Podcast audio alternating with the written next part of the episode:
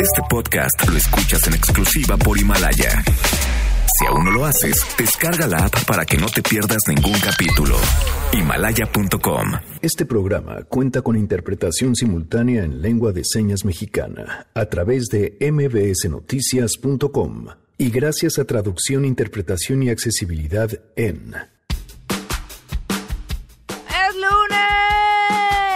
Pues es que en realidad hay que arrancar así este lunes porque pues es lunes 23 de diciembre y pocas cosas son tan enriquecedoras como escuchar a alguien por qué hace lo que le apasiona. Hoy recordaremos cómo fue que el patinador Donovan Carrillo y su historia y luego llegó al Campeonato Mundial de Patinaje Artístico mi mente empezó a soñar, empecé a soñar muchísimo con ir a las Olimpiadas, tener esa ilusión, ¿no? Y a partir de ahí fue como cuando di el cambio radical de empezar a proponerme más cosas en las competencias, de empezar a entrenar más en forma, de ya tener como esa hambre, ¿no? Por destacar en el deporte. Además, les compartiremos una muy interesante mesa redonda de octubre sobre la salud mental y la perspectiva de distintos padecimientos. Generalmente cuando pensamos en salud mental eh, es muy fácil que lo inmediato sea pensar en estas, eh, estas patologías, eh, ¿no? ya cosas como esquizofrenia, este, depresión, bipolaridad. Quédense así arrancamos a todo terreno. MBS Radio presenta A Todo Terreno con Pamela Cerdeira.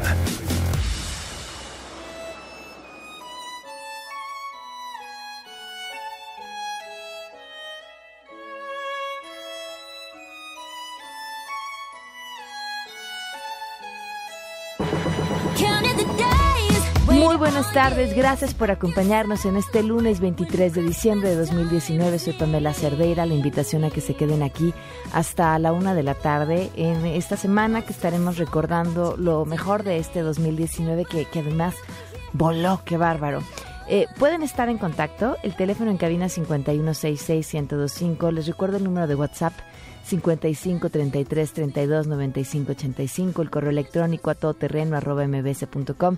En Twitter, Facebook e Instagram me encuentran como Pam Cerdeira y estoy y estaré a tanto, al tanto esta semana eh, de sus comentarios. Estaré también eh, cubriendo a Luis Cárdenas en la mañana, entonces también podemos escucharnos de 6 a 10 de la mañana en esta misma frecuencia. Y esta, esta es la información del día. Buenas tardes, Pamela Auditorio. Un saludo afectuoso. Los legionarios de Cristo reconocieron que 175 menores de edad fueron víctimas de abusos sexuales por parte de 33 sacerdotes de la congregación, de los cuales al menos 60 casos se le atribuyen a su fundador, el padre Marcial Maciel en un informe difundido unos días después de que el Papa Francisco derogó el secreto pontificio relacionado a las denuncias de agresiones y abusos sexuales cometidos por sacerdotes, se detalla que hubo cadenas de abuso donde una víctima de un legionario, con el pasar de los años, se convertía a su vez en abusador, repitiendo sobre otros el abuso que él mismo padeció. En este sentido, se señala que 111 de los menores abusados en la congregación fueron víctimas del padre Maciel, de una de sus víctimas o de una víctima de sus víctimas, lo que representa el 63.43% del total de las víctimas de sacerdotes de la congregación. Resalta que de los 11 sacerdotes involucrados en esta cadena, ninguno ejerce públicamente el ministerio sacerdotal, tres de los cuales también ya fallecieron. Asimismo, refiere que en materia civil de los 33 sacerdotes, seis fallecieron sin ser juzgados, uno fue condenado y otro está en juicio actualmente, mientras que los restantes no han sido procesados por diversos motivos, entre ellos la situación legal en los diferentes países o los plazos de prescripción. Indica que canónicamente de los 33, 5 fallecieron sin ser juzgados, 15 fueron sancionados, 6 están en curso de ser juzgados, 3 están en investigación previa con restricciones cautelares, uno recibió la dispensa del ministerio sin juicio y 3 fueron denunciados cuando ya habían abandonado la congregación. En este documento denominado Informe 1941-2019 sobre el fenómeno del abuso sexual de menores en la congregación de los legionarios de Cristo desde su fundación hasta la actualidad, se da cuenta de que del total de los 33 sacerdotes que abusaron principalmente de niños y adolescentes de entre 11 y 16 años, dos incurrieron en abuso por vía virtual, eh, denominada sexting, cuatro abusaron de una víctima una única vez, nueve han abusado o abusaron en repetidas ocasiones de una única víctima, once abusaron de entre dos y cinco víctimas y cinco abusaron de entre seis y 10 víctimas. También da cuenta de que los seminarios menores de esta congregación, por donde han pasado unos 10.000 alumnos, son los sitios más vulnerables para la comisión de abusos sexuales. En el epílogo también condena estos abusos cometidos por sacerdotes de la congregación al tiempo que piden perdón a las víctimas y a la sociedad por estas tropelías. Pamela Auditorio, es la información. Buenas tardes. En otros temas, si se pierden alguna de las emisiones de este programa, cualquiera de los programas del 102.5, les recuerdo que pueden encontrar todos nuestros podcasts en la aplicación de Himalaya. La pueden descargar, no importa el sistema operativo de su teléfono o meterse a la página de himalaya.com y escucharnos en cualquier momento. Además, trae un espacio increíble para formar comunidad en el cual les vamos a compartir fotografías exclusivas y podemos además estar haciendo conversaciones sobre todos los contenidos de todos los programas. Así que si quieren tener a todo terreno en todo momento, en himalaya.com o descargando la aplicación de Himalaya. Vamos a una pausa y continuamos a todo terreno. Regresamos a todo terreno. Este podcast lo escuchas en exclusiva por Himalaya. A todo terreno con Pamela Cerdeira. Continuamos. Sigue a Pamela Cerdeira en Facebook, Twitter e Instagram arroba Pam Cerdeira. Arroba Pam Cerdeira. Hasta los trolls son bienvenidos.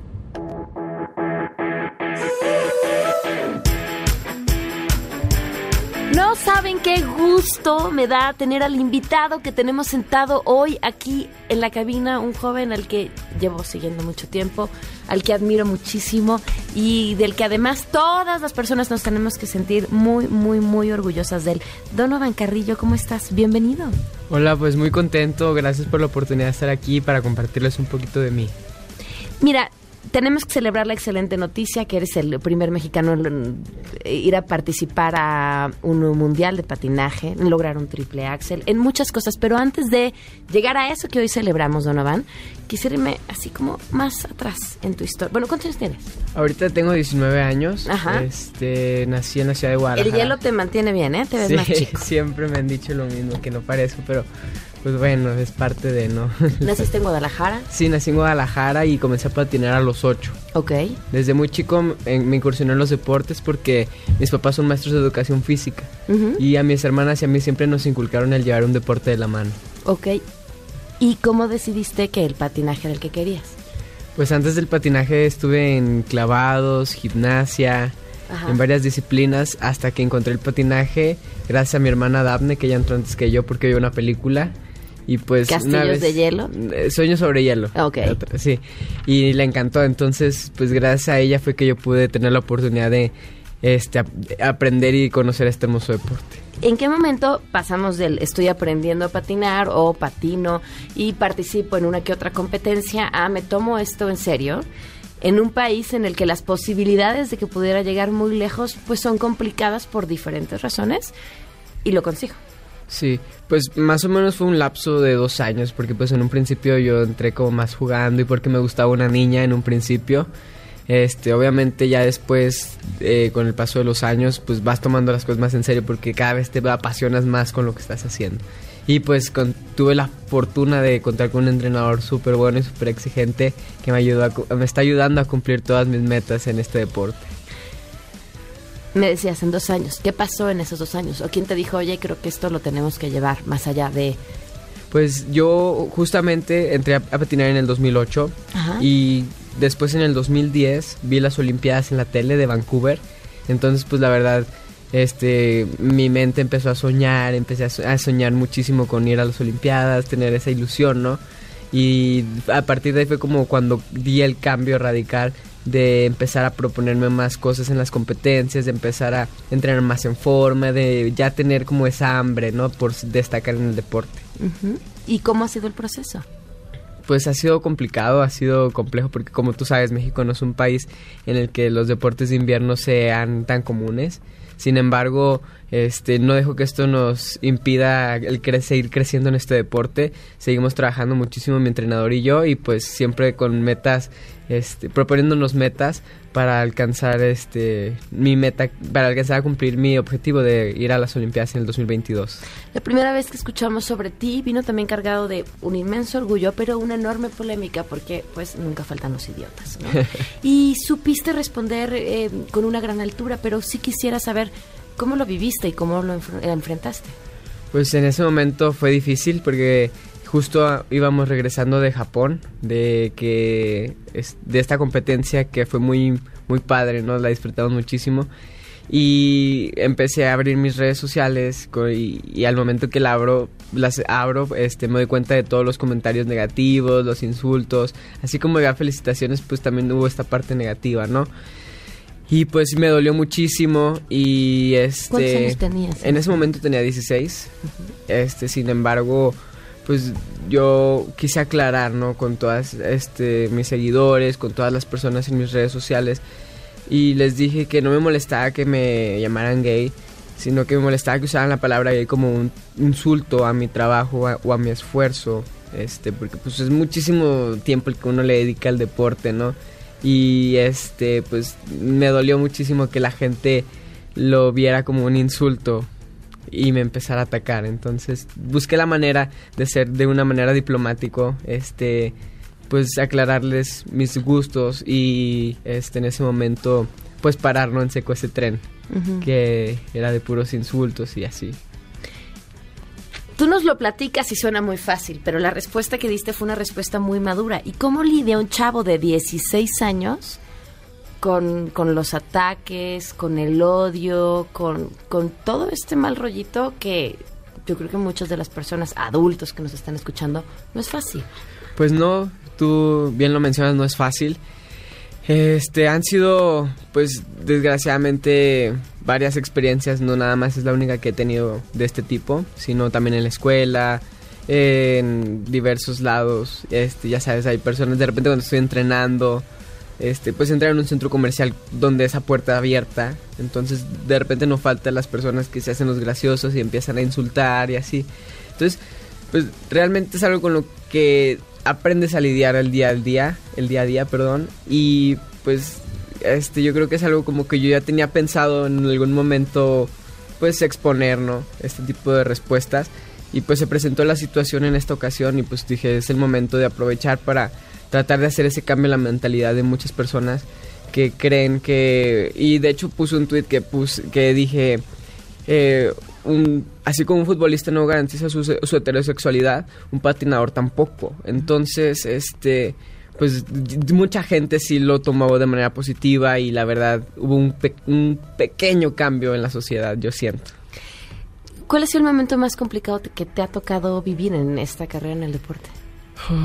Pues yo creo que la falta de apoyos durante mi crecimiento como deportista es una de las cosas que me ha frenado más, este, el incluso tener negar este, mi participación en algunos eventos internacionales por la falta de recursos y este pues no he podido este, completar algunas metas que he tenido debido a este tema. Sin embargo, esperemos que esto ya cambie.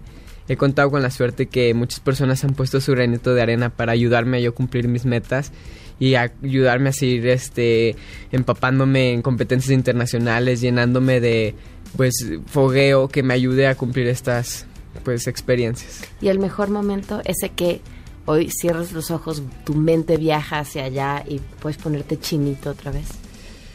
Pues cuando logré mi clasificación al mundial en Milán el año pasado, cuando perdón, cuando competí en el mundial de Milán el año pasado, y logré clasificarme a la final dentro de los mejores 24 patinadores de esta competencia. Fue algo muy bonito y algo que siempre recuerdo, que me hace cuando a veces estoy pasando por un momento difícil en algún entrenamiento, este, esta memoria, este recuerdo me ayuda a volver a, agarrar el camino, ¿no? Cuando a veces está perdido y pues se siente muy padre porque pues en esta competencia estuve compitiendo codo a codo contra los mejores patinadores del mundo. Incluso algunos ya tenían uno o dos ciclos olímpicos de experiencia. Y para mí fue como mi primer mundial y pues logré eh, clasificarme a la final venciendo a algunos de ellos y pues la verdad es un momento muy bonito para mí. ¿Qué sigue? Pues ahorita junto con mi entrenador Gregorio Núñez nos estamos preparando para el Mundial de Japón, próximo a celebrarse en el mes de marzo. Así que seguimos con toda la actitud para seguir mejorando día con día. Aprovecho para saludarte, Gregorio. Discúlpame que no te había ni saludado. Es fascinante poder platicar con Donovan y, y también con quien está detrás de crear esto, porque me imagino que desde el punto de vista del entrenamiento no solamente se trata de los brazos en la posición correcta, eh, por, por, la postura o los filos o lo que queramos hacer, sino lo que va dentro, ¿no? El espíritu, la concentración, la misma madurez. Bienvenido. Muchísimas gracias por, por invitarnos en este espacio. Y pues sí, como tú mencionas, no muchas veces es la parte técnica del deporte, sino todo lo que genera el crear a un deportista de alto nivel, eh, de alto rendimiento. Eh, así como Donovan, llegamos a hacer sacrificios para invertir más tiempo, más esfuerzo, eh, lo cual, bueno, estamos muy orgullosos y agradecidos de los resultados que ha dado toda esta eh, lucha y trabajo que se ha llevado pues ya casi 12 años de trabajar con Donovan. Y yo creo que finalmente todo esto sirve como una experiencia para todos los atletas y para todas esas eh, pequeños que tienen sueños de destacar en el deporte en México que bueno, sí se puede, digo, sí hay adversidades y sí a veces es complicado muchas cosas, pero cuando alguien cree en tu trabajo y cuando alguien eh, suma esa meta a, tu lado, creo que se puede lograr. ¿Cómo encuentras espacio para soñar en un lugar donde, como le decía Donovan, pues todo, todo juega en tu contra? El país en el que naces, por la poca importancia que se le da ese de al deporte, y luego a ese deporte en específico y, y, y, pareciera que todas las condiciones juegan en su contra, ¿de dónde salen o de dónde sacan fuerza un par de locos para decir, sí, yo te entreno y sí, yo puedo y voy a llegar a las Olimpiadas? Pues sí, eh, realmente hay muchos factores en contra, pero yo considero y creo que nosotros como mexicanos tenemos eh, bastante ingenio y creo que nos gustan a veces los retos a pesar de las dificultades que vivimos eh, en nuestro país. Y que bueno hay talento en México. Y pues yo pienso que al momento que algo se te mete en la cabeza y, y se crea ese sueño yo creo que mm, a lo mejor sí estaremos un poco locos porque eso te impulsa todavía y a veces las adversidades te ayudan a ser más fuerte y a trabajar más duro por, lo, por las mismas dificultades que tenemos. ¿En qué piensas cuando estás ahí en el hielo a punto de que la música empiece y empezar a deslizarte? Pues realmente no es como que tenga un pensamiento así siempre. Trato de disfrutar solo el momento, vivirlo y patinar por todos aquellos que sueñan con, el, con poner sus pies en el hielo o incluso llegar a una competencia de esa magnitud trato de patinar con el corazón para todos ellos y pues llevarles esa esperanza a todas esas, como dice mi entrenador, a todas esas nuevas generaciones, a todos esos deportistas, no solo del patinaje artístico, sino del deporte en general mexicano, llevarles como esa esperanza de que con trabajo duro y sin importar las adversidades que se presenten, si tú trabajas duro, vas a lograr cumplir tus metas. Pues Donovan Gregorio, felicidades. Eh, vamos a seguir, por supuesto, tu carrera de cerca y mucho éxito. Gracias, gracias. Muchas muchísimo. gracias. Vamos a una pausa. A todo terreno con Pamela Cerdeira. Continuamos. Sigue a Pamela Cerdeira en Facebook, Twitter e Instagram. Arroba Pam Cerdeira. Arroba Pam Cerdeira. Hasta los trolls son bienvenidos. Este podcast lo escuchas en exclusiva por Himalaya. A todo terreno con Pamela Cerdeira. Continuamos. Sin intermediarios. El WhatsApp de Pamela Cerdeira es 5533 32 95 85. A todo terreno.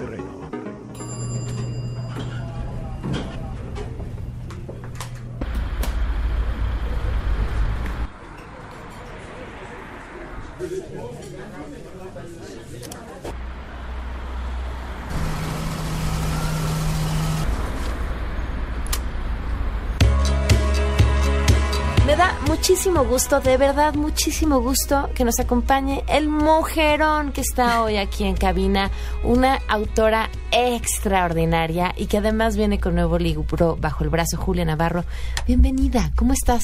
Muchas gracias Pamela por invitarme a estar a estar contigo. Es un auténtico placer y un privilegio. Me siento privilegiada. No, hombre, gracias a ti y además traes una historia bellísima bajo el brazo con la que uno puede conectar rápidamente y pensaba mientras te leía que muchas personas que, que, vivimos en este país eh, entendemos y conectamos con quienes salieron huyendo de la guerra civil española, porque hay una comunidad de eh, exiliados en México muy importante que formaron familia, echaron raíces y se convirtieron más en más mexicanos que el mole, ¿no?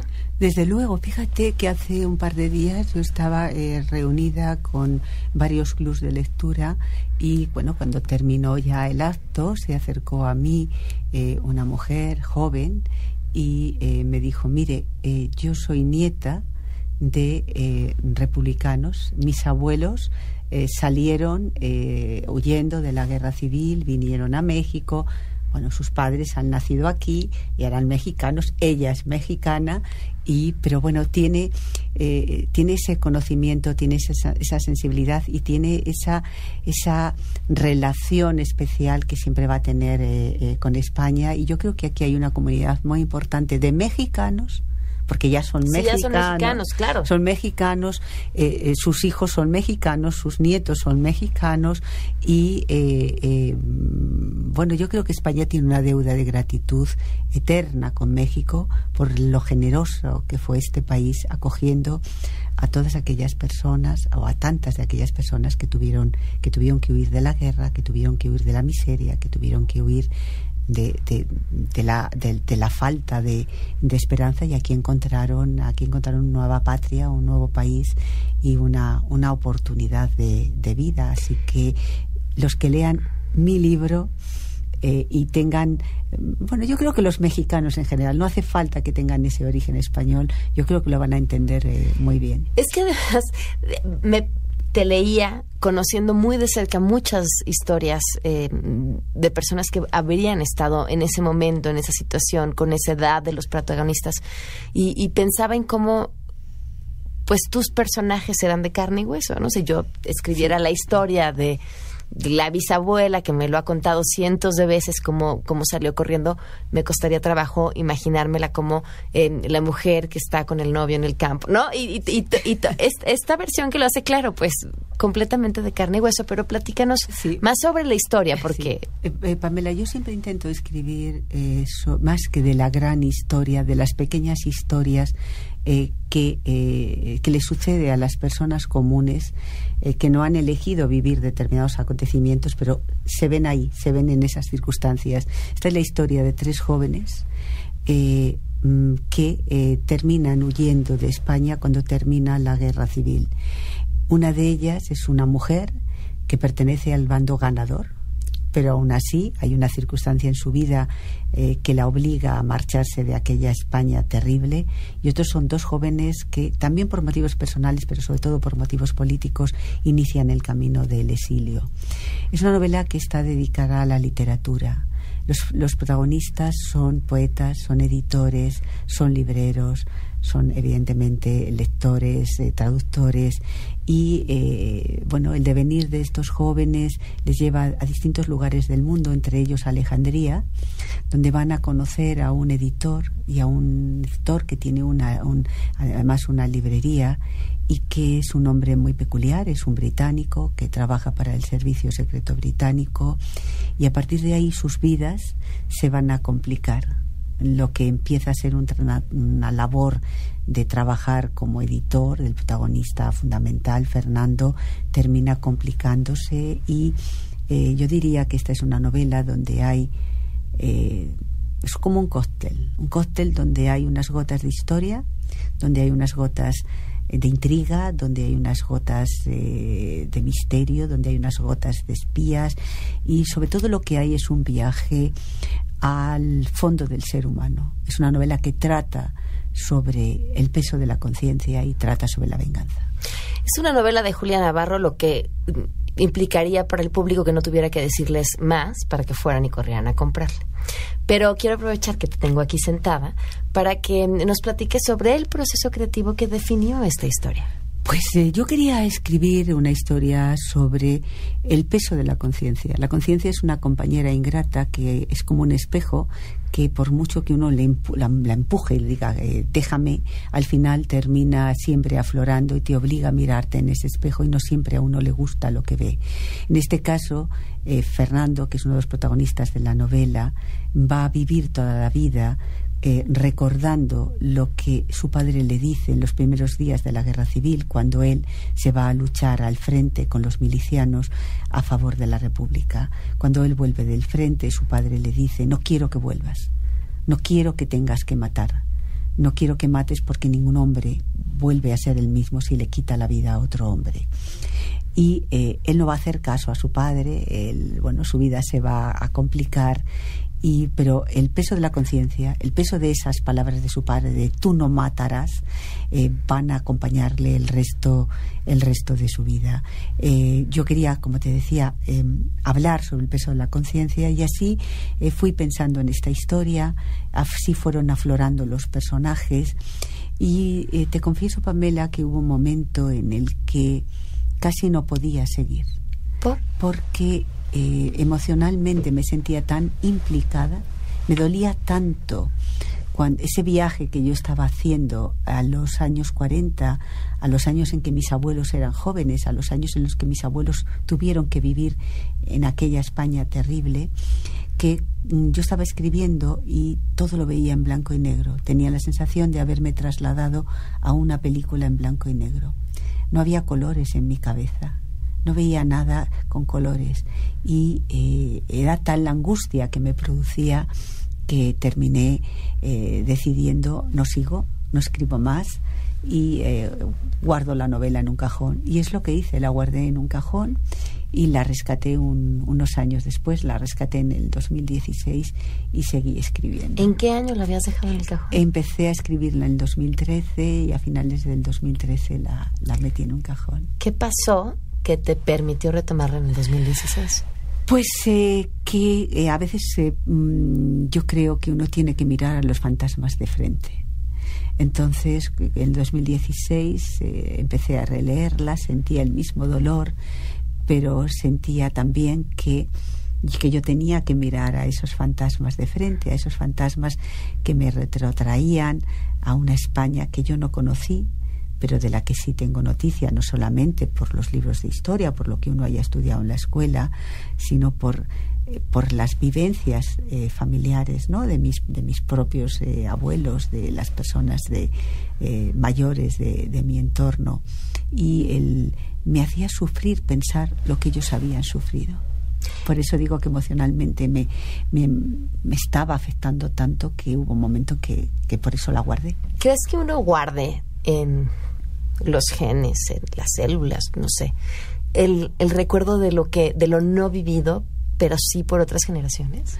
Yo creo que eh, a veces eh, esas cosas que uno escucha en casa, esas historias que, por ejemplo, a ti te ha podido contar tu bisabuela, que a mí me ha contado mi abuela, eh, que se quedan ahí, que cuando eres pequeño tampoco es que le prestes mucha atención, ¿no? Porque, bueno, pues son cosas, cosas de mayores, pero ya cuando eres más mayor y reflexionas, entonces sí sientes esa conexión, sí sientes esa conexión de, de ese sufrimiento vivido y eh, es, eh, es como, como si fuera parte de ti, como si compartes ese sufrimiento de las personas eh, que te han precedido y que, que, lo han sufrido.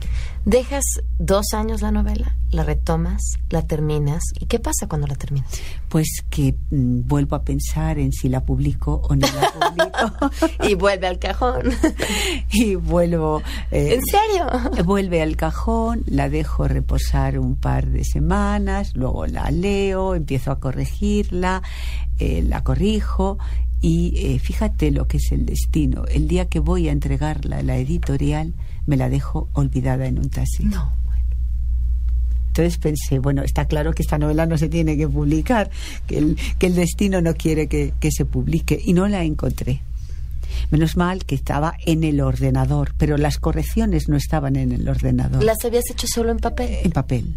a mano estaba, además a mano, con eh, posit, con, es decir, eh, y tú sabes lo que es corregir. Corregir te puede llevar tres, cuatro meses. O sea, fue, fue volver hacia atrás, intentar corregir deprisa y corriendo. Las correcciones ya no son las mismas. Claro, nunca van a ser las nunca mismas. van a ser las mismas, pero la novela ya nunca, no, no, no, apareció. O sea, decir, no sé dónde está mi novela. Aquel primer original corregido no, no sé dónde está. Que además ahora puede valer oro, quien quiera que la haya tenido. No, no, no, lo creo, pero... pero eh, ¿Cómo no? Con tus correcciones. Pero fíjate que Pamela sí, sí pensé, no, no, es que esto es una señal de que no tengo que publicarla. ¿Por qué? ¿Qué, te preocupaba? Digo, más allá de lo curioso. No, era, eh, no, era, eh, es decir, era esa sensación de que como ya la había dejado guardada en un cajón, cuando ya, como había tenido las dudas de si seguir adelante o no, eh, luego pues es lo que te digo. dije, no, no, a los fantasmas uno solamente puede conjurarlos si los mira de frente y bueno, pues la terminé. Y luego, mm, cuando ya la pierdo, digo, bueno, esto, esto no puede ser, pero luego volví a decir, no, no, vuelvo a mirar a los fantasmas de frente y publico la novela y, bueno, y aquí estamos, la novela y yo. No matarás. Tú no matarás. Tú no matarás de Julia Navarro. Búsquenlo, de verdad eh, lo van a disfrutar muchísimo y te agradezco inmensamente esta oportunidad de poder platicar. Muchísimas gracias por invitarme a hablar contigo, Pamela. Gracias. Vamos a una pausa y continuamos.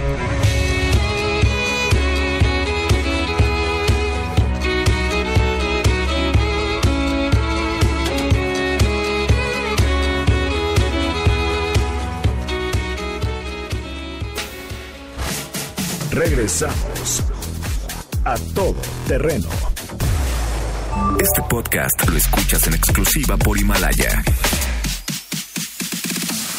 A todo terreno con Pamela Cerdeira.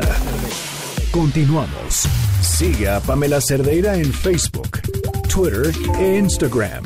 Arroba Pam Cerdeira. Arroba Pam Cerdeira. Hasta los trolls son bienvenidos.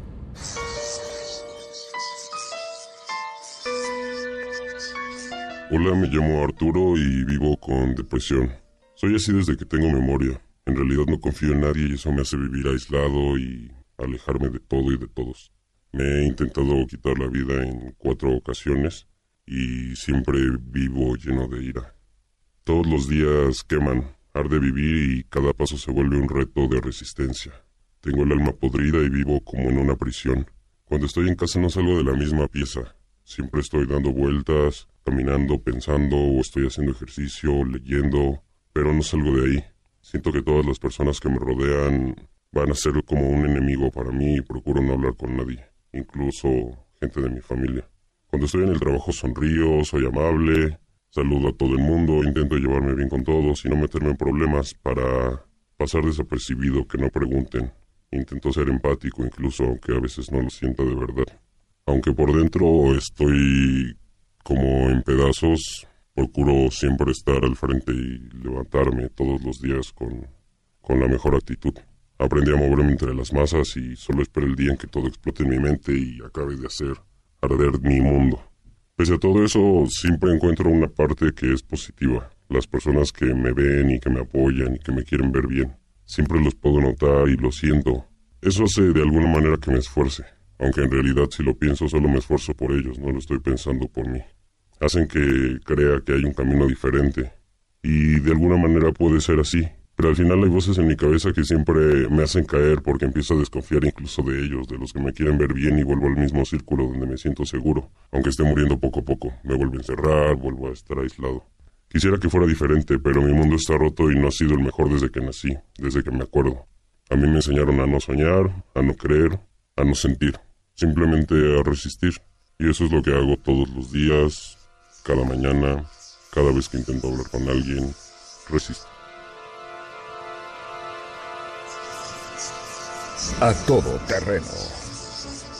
El estreno de Joker ha traído eh, a la mesa el importantísimo debate y el importantísimo tema sobre las enfermedades mentales. Yo he escuchado a muchas personas hablar acerca de la violencia de la película, prohibir que los niños vayan a verla, y yo me pregunto si coincido. Y, y, no, eh, porque la película no me pareció tan violenta. Me pareció que lo que nos da muchísimo miedo es no la violencia que ejercemos contra las personas todos los días, sino el temor que aquellas personas a quienes ignoramos y apachurramos puedan crecer y apachurrarnos a nosotros. Esa es la violencia que tanto nos estremece en Joker o al menos desde mi perspectiva. Le doy la bienvenida a Claudia Alarcón, ella es doctorante del programa en Ciencias Sociales y Humanidades de la UNAM, de la UAM, otra vez, duro y dale, y trabaja además con um, población privada de la libertad. Gracias por acompañarnos. te estoy cambia y una disculpa. Eh, el doctor Enrique Camarena Robles, él es psiquiatra y psicoanalista, presidente de la Asociación Iberoamericana de Neurociencias y Psiquiatría. Bienvenido, gracias por acompañarnos. Muchas gracias, Pamela, por invitarme. Voy a partir de la película, por taquillera, ¿la vieron? Sí. ¿Qué opina? Bueno, pues ajeno a la, digamos, a la evaluación como película cinematográfica que, que, pueda hacer, eh, yo realmente la vi por el tema de mi, digamos, por mi interés particular eh, un poco escuchando las, las opiniones encontradas los eh, respecto a si realmente eh, la sociedad construye este tipo de personalidades que son capaces de convertirse en pues prácticamente en, asesinos entonces creo que la película bueno claramente toma elementos que no son muy afines porque representa condiciones que son pues cotidianas para muchos de nosotros, ¿no? Particularmente en sociedades como la mexicana. Pero bueno, también esta mezcla un poco de, ficción, que en esa ficción justamente es muy fácil perderse sobre qué es propio de la convivencia y de las interacciones sociales y que se queda en la, en la fantasía o en el imaginario de alguien que eh, pues que piensa que el mundo puede convertirse en determinada condición, ¿no? sea ciencia ficción incluso, ¿no?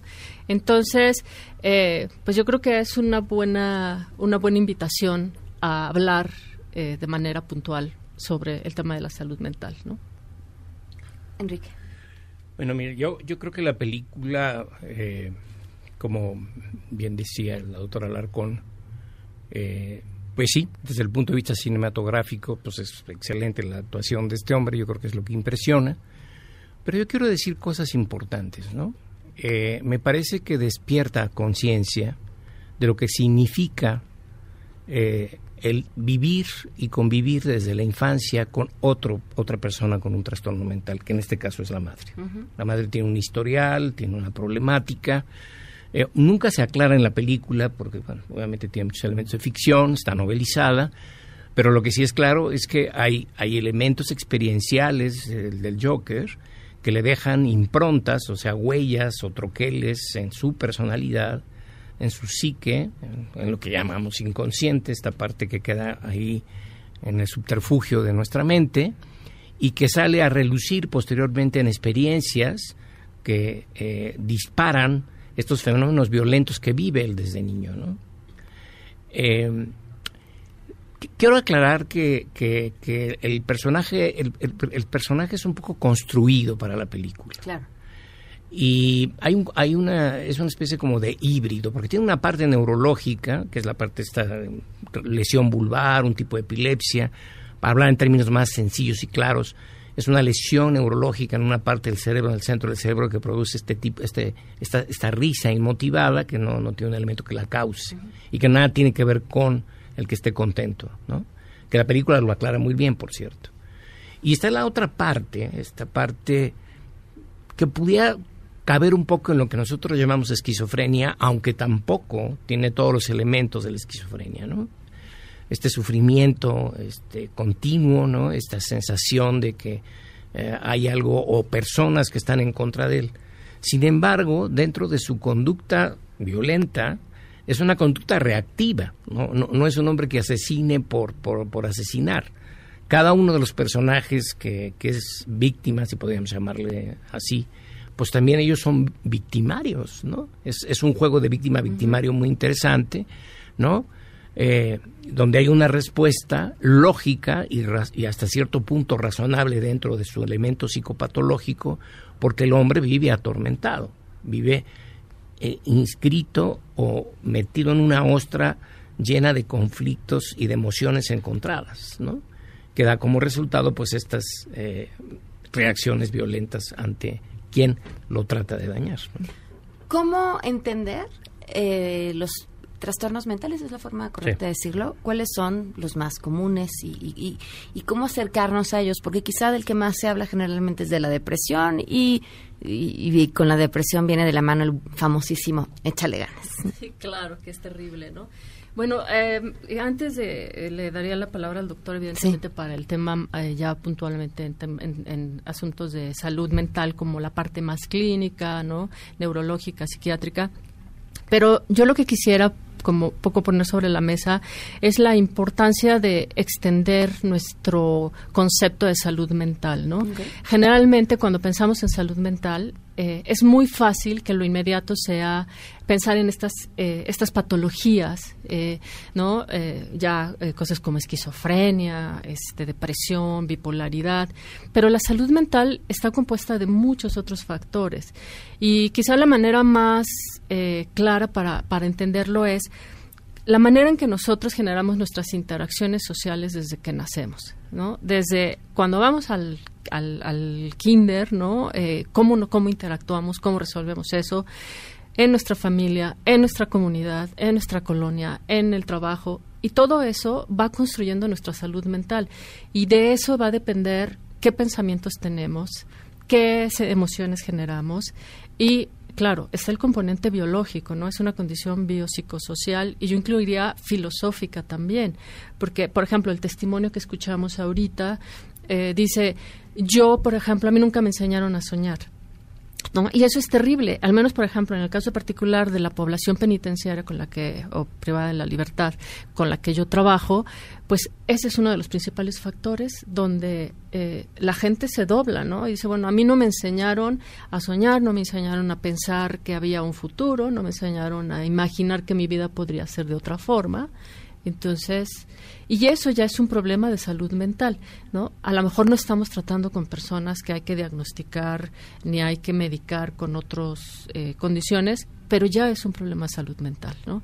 Ahora, el, el ejercicio de la interacción social, pues es fundamental. O sea, nosotros, digamos, evolutivamente hemos tendido a ser sociales, ¿no? Queremos pertenecer a los grupos.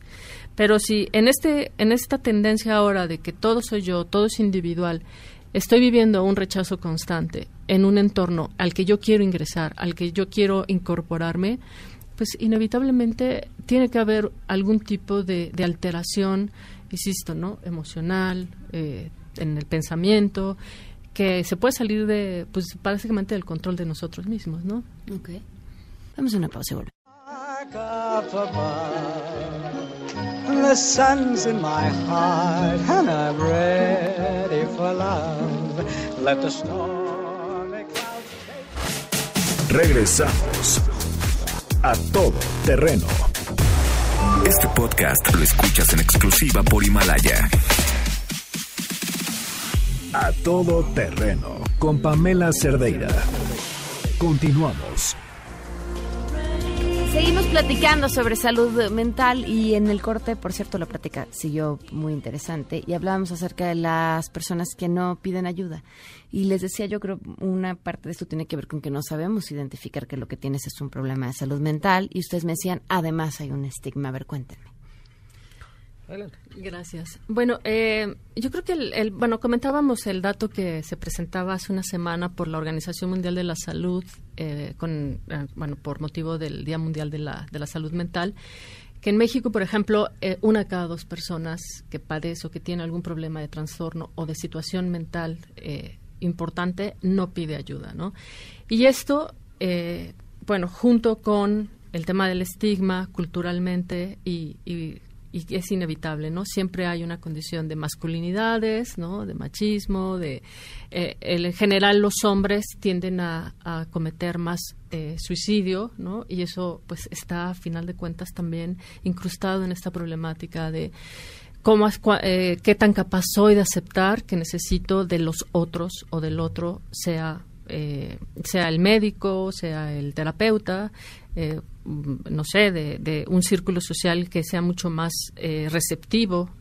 ¿Qué tan difícil es aceptar eso, no? Y creo que allí es en donde puede pasar, eh, digamos que hay un espectro muy, muy amplio de donde yo empiezo a generar un problema o a tener un problema de salud mental hasta que, eh, decía ahorita el doctor, ¿no? La, el dato del, tiempo que puede pasar, para que alguien pueda pedir ayuda ya especializada. Y en ese proceso pueden pasar muchísimas cosas, ¿no?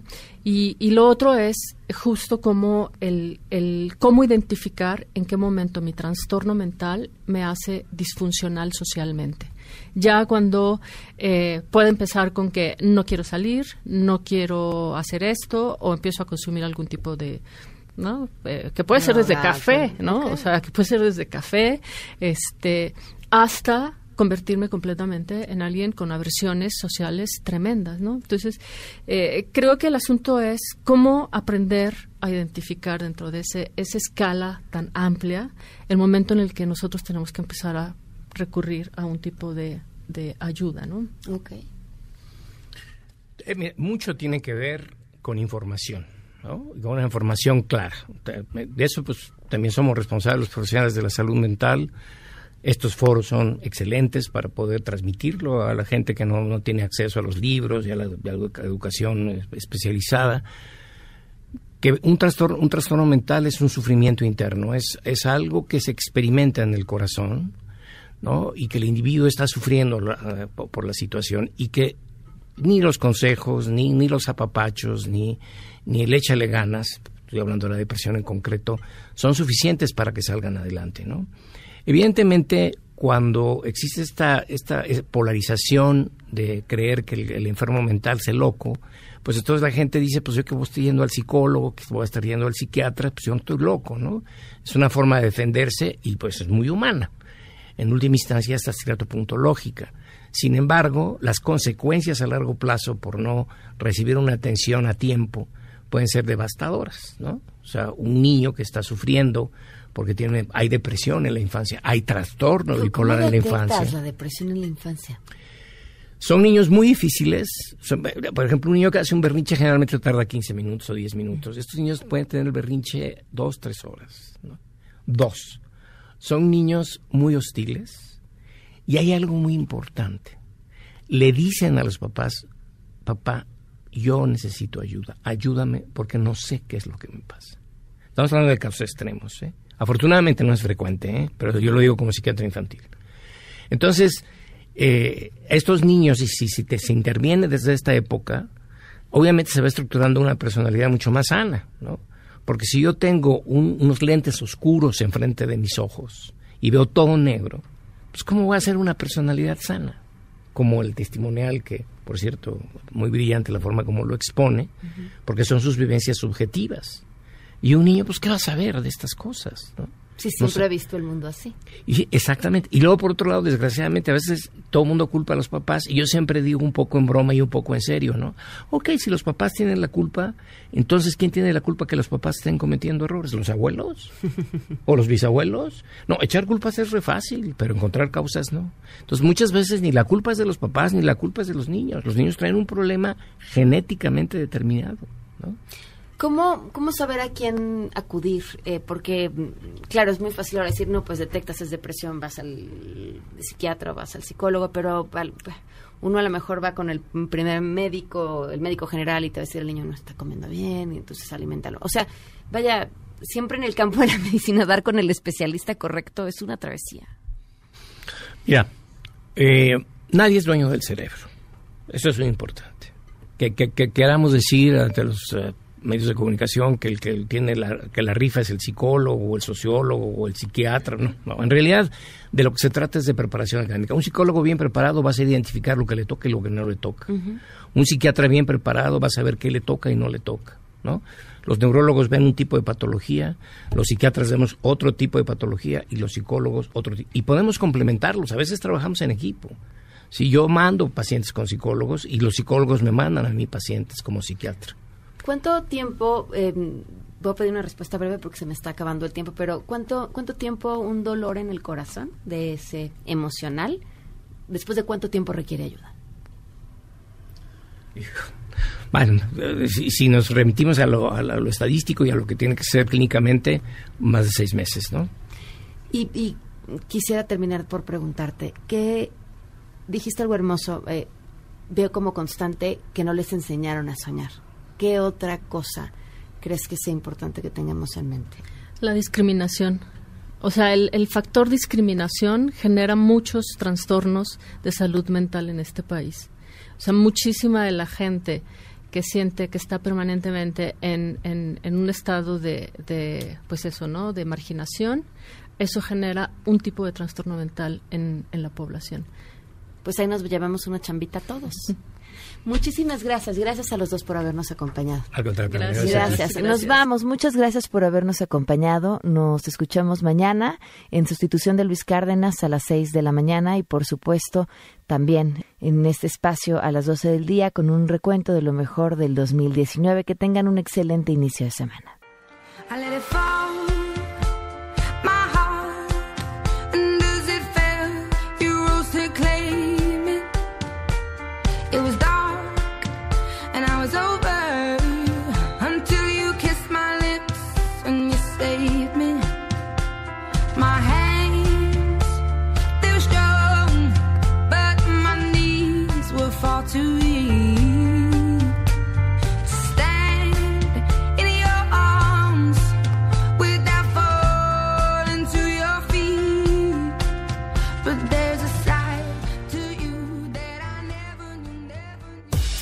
MBS Radio presentó A Todo Terreno con Pamela Cerdeira, donde la noticia eres tú. Este podcast lo escuchas en exclusiva por Himalaya. Si aún no lo haces, descarga la app para que no te pierdas ningún capítulo. Himalaya.com